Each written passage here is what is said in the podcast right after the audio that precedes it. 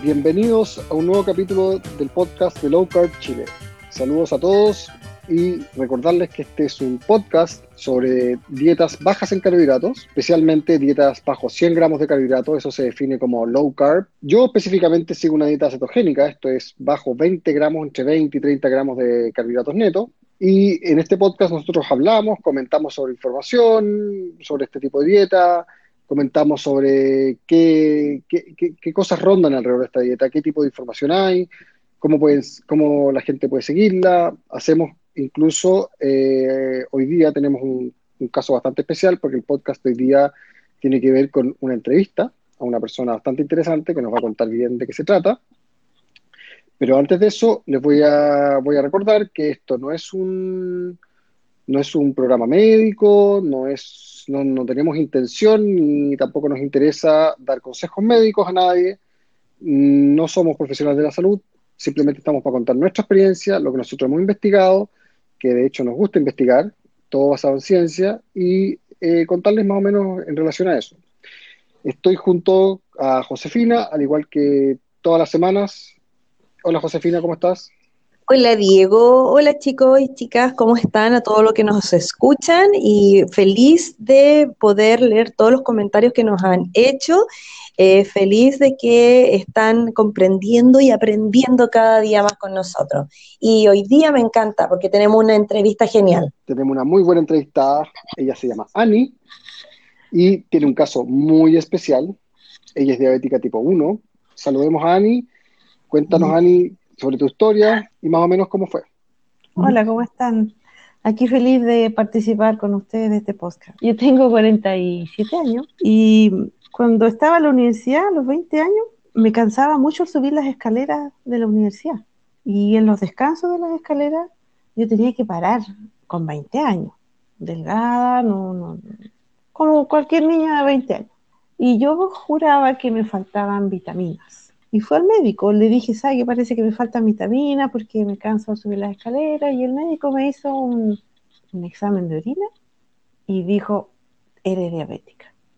Así partió mi incursión la enfermedad de diabética. Y tú, eh, bueno, por lo que te escucho, fuiste por un tema que fue sentir un cansancio en un movimiento y nunca de algún examen anterior hubiese, hubo salido algo como extraño en tus análisis de orina de sangre previo a todo esto? Yo siempre, cuando niña, siempre era como anémica, o sea, siempre que harta, que harta panita, que harta selga y, y fierro por donde fuera, porque siempre era muy como anémica, pero aparte de eso, nada más. Pero en la universidad yo me quedaba dormida me sentaba en el primer puesto y así fuera el papa el que estuviera al frente, yo me quedaba dormida. Eh, y durmiendo bien. Y cuando subía las escaleras, eh, estamos hablando de 10 peldaños, tenía que descansar. Entonces yo sentía como que me faltaba mucha energía y me daba muchísimo sueño. En las clases. ¿Cómo fue al inicio? O sea, ¿cómo, cómo te, te diagnosticaron diabética tipo uno al tiro? como No, el médico me mandó a hacer un, el famoso test de tolerancia, es en que uno tiene que tomar glucosa cada ciertas horas y te miden. Y ahí me dijo, eres diabética. Me dijo, diabética tipo 2. No, no, diabética en realidad, porque no me dijo si era uno o dos y yo a esas alturas tampoco sabía lo que era la diferencia entre uno y otro. Al principio yo no quería, o sea, no quise como aceptar eso, pero hubo que hacerlo. Me imagino que es complicado porque también son enfermedades que uno generalmente asocia a personas adultos mayores, no una chica de 20 años.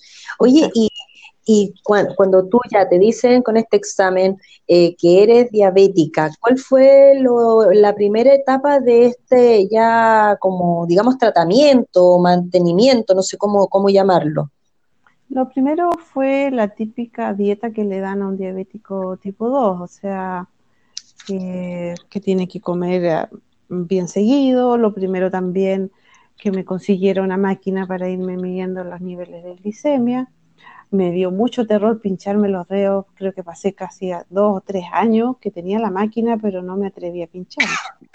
Wow, sí. Los compañeros de universidad me miraban y me decían, pero pínchate, si yo digo, ah, pínchate tú No, porque da como cosa pincharse los dedos.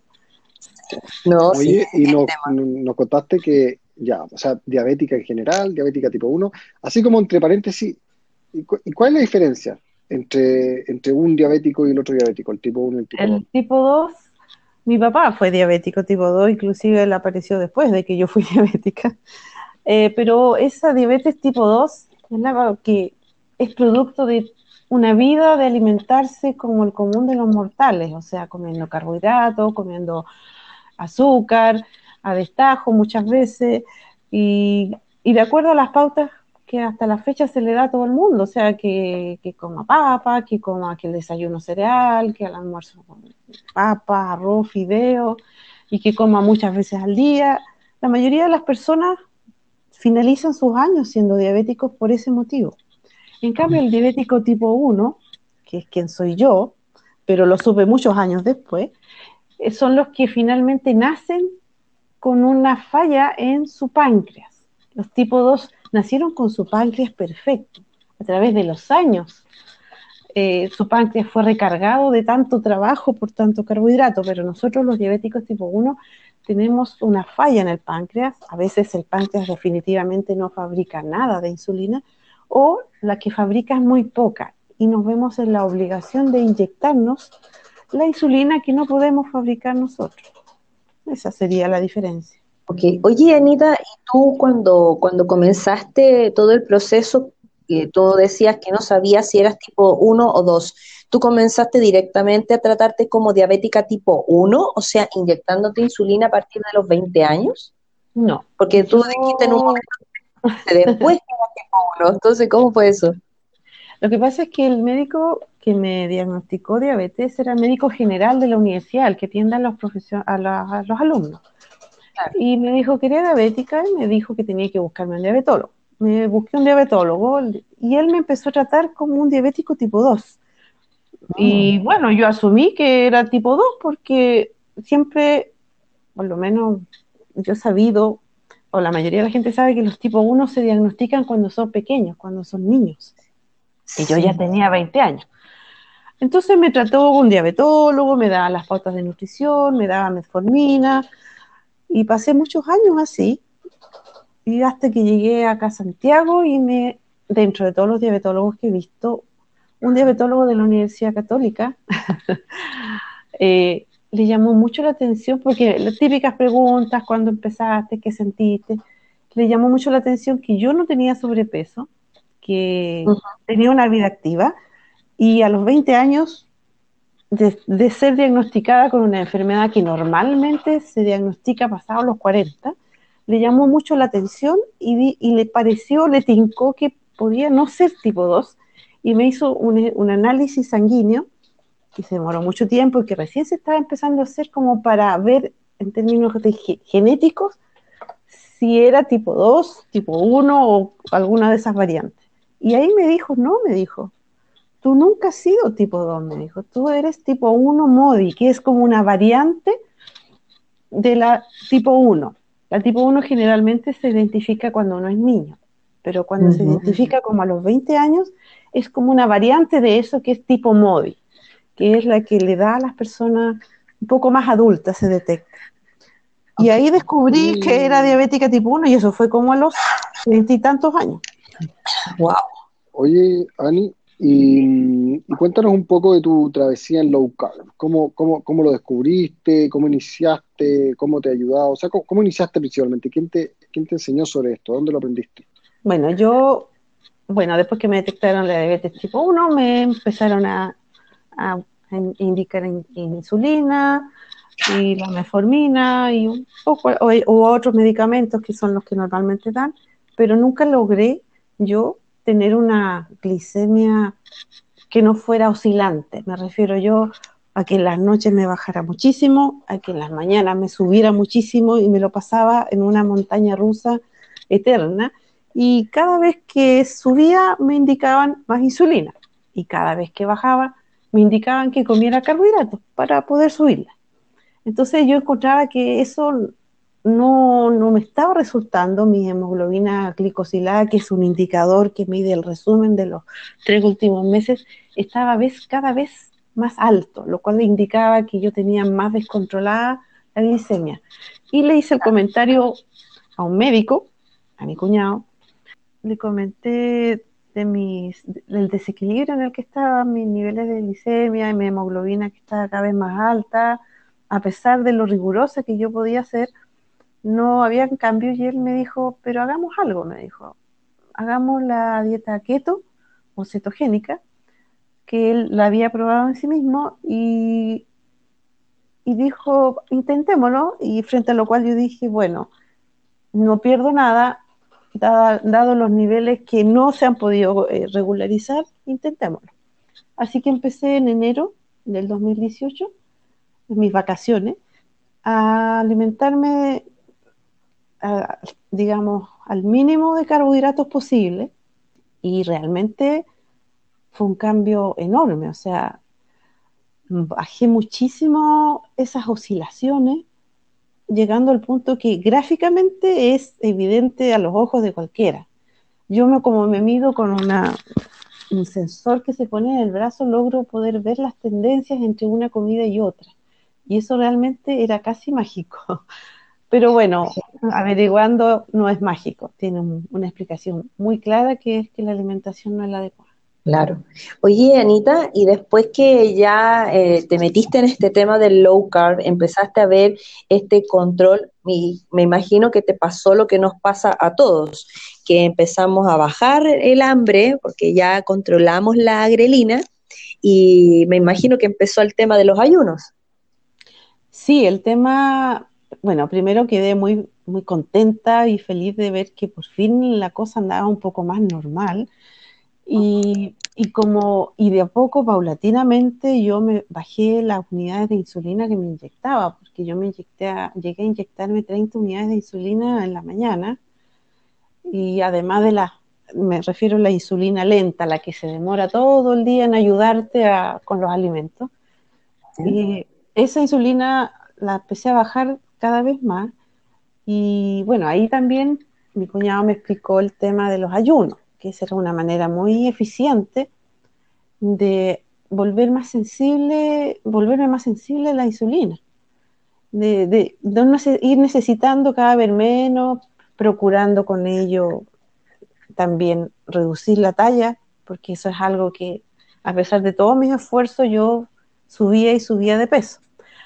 Con la dieta keto me, me percaté que eso era producto del hambre que me provocaba tanta insulina que me ponía y empecé a hacer los ayunos de a poco. Primero salieron solos, porque como en la dieta keto uno come como para cruzar el desierto, como dices tú.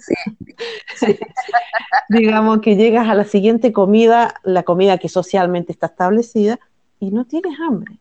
Entonces, como él me dijo, si no tienes hambre no comes, empecé a saltarme el almuerzo, o si almorzaba a veces ya la cena, y empezó a ser como súper fácil he llegado inclusive a hacer ayunos bastante prolongados, porque esos ayunos prolongados me ayudan a que mi cuerpo se autorrepare y tengo la esperanza de que, ¿cómo no me ayudará que algo del páncreas se mejore un poco?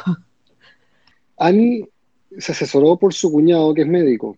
Eh, es súper importante, para, especialmente para personas que son diabéticas y que se administran insulina, que esto sí sea eh, controlado, supervisado. supervisado efectivamente por una persona que sepa, un profesional de la salud, porque existe el riesgo de las hipoglucemias, que cuando se administra insulina y dejan de comer carbohidratos, esas insulinas deben, deben, de cierta forma ajustarse para que no baje demasiado el azúcar. Eh, y eso lo debe hacer una persona que sabe hacerlo. Así que no hay que llegar y lanzarse cuando alguien es obviamente diabético y se administra insulina así un consejo para todos para que obviamente recurran a su médico, a su profesional de la salud.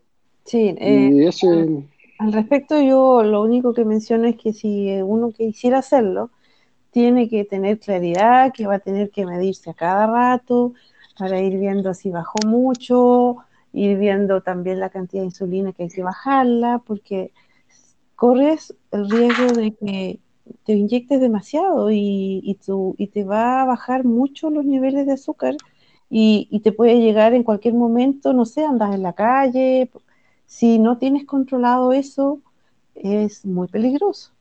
Así que de verdad, si no van a estar dispuestos a medirse a cada rato, a pincharse quizás a cada rato para poder tener esa certeza, es mejor quizás no intentarlo.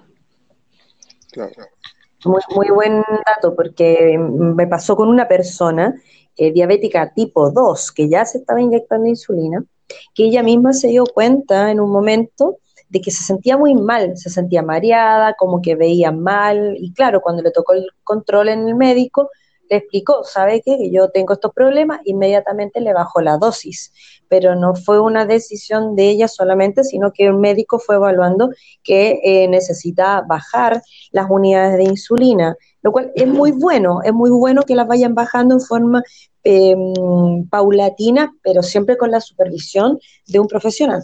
Eh, y tú, Ani, después de, todo este tiempo, ya llevas más de un año, ¿cuál ha sido tu principal objetivo en continuar en esto de los, de los ayunos? Porque lo que me decía que estabilizas la, glicemia, pero ¿cómo está el tema de tu peso? ¿Cómo va el tema de, del hambre? ¿Cómo, porque gente te debe decir, pero ¿cómo no comes en tantos días? ¿Cómo, ¿Cómo te enfrentas a esa situación? ¿Y cuál es el objetivo? yo eh, siempre tuve una gran pelea con el peso, porque un diabético no puede estar con sobrepeso, todo se vuelve cuesta arriba. Con la dieta cetogénica eh, me ayudó mucho a bajar el peso, pero eh, dada que me inyecto insulina, eso obliga o interrumpe el estado de cetosis que normalmente está, tiene la gente keto. Y hace que mi grasa se vaya acumulando de a poco. Y al hacer los ayunos me, permito eh, mantener a raya eso y, que mi cuerpo se vaya consumiendo paulatinamente esa grasa acumulada. Y de paso también me permite entrar en autofagia y, y permitirle a mi cuerpo hacer una especie de llevar al taller mi cuerpo y que empiece a reparar, a limpiar, a, corregir eh, a nivel celular lo que pueda haber dañado o malo. Eso me ha permitido, como tengo bastante almacenamiento de grasa en mi cuerpo, tengo como para un año, ¿ah? pero no mi máxima cantidad de, de, grasa. Eh, me va a costar un poco quizás bajarlo, pero he llegado hasta 15 días de ayuno. En el fondo probándome, probándome cuánto puedo hacer y sin pasar hambre. Ahora, ustedes dicen cómo no te da hambre.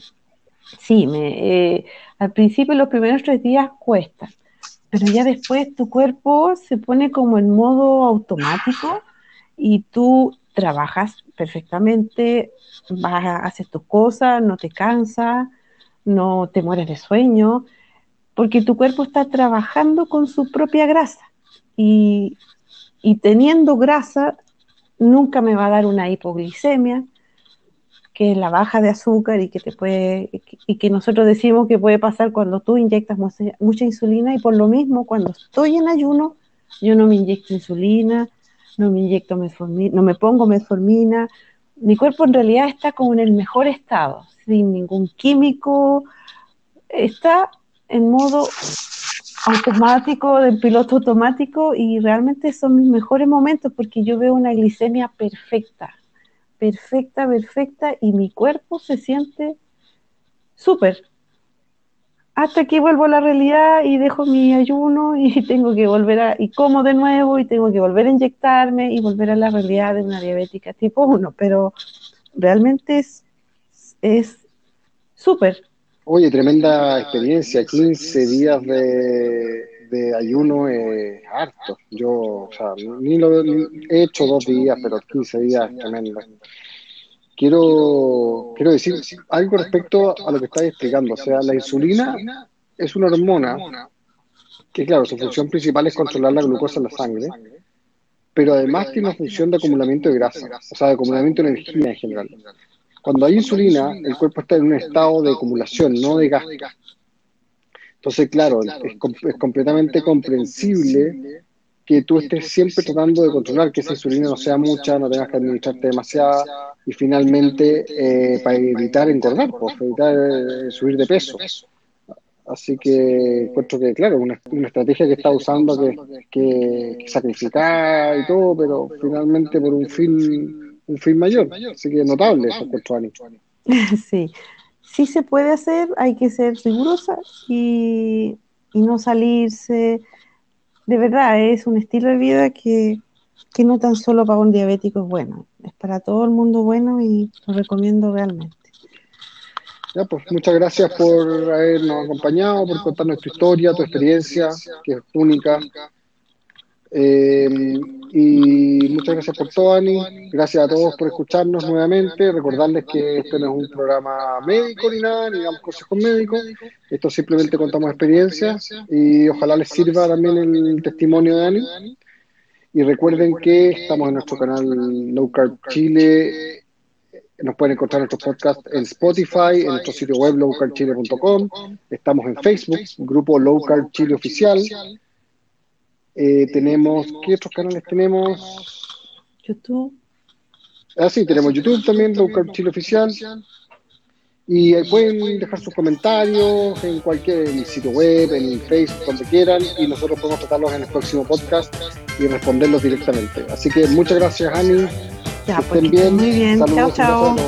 Chao.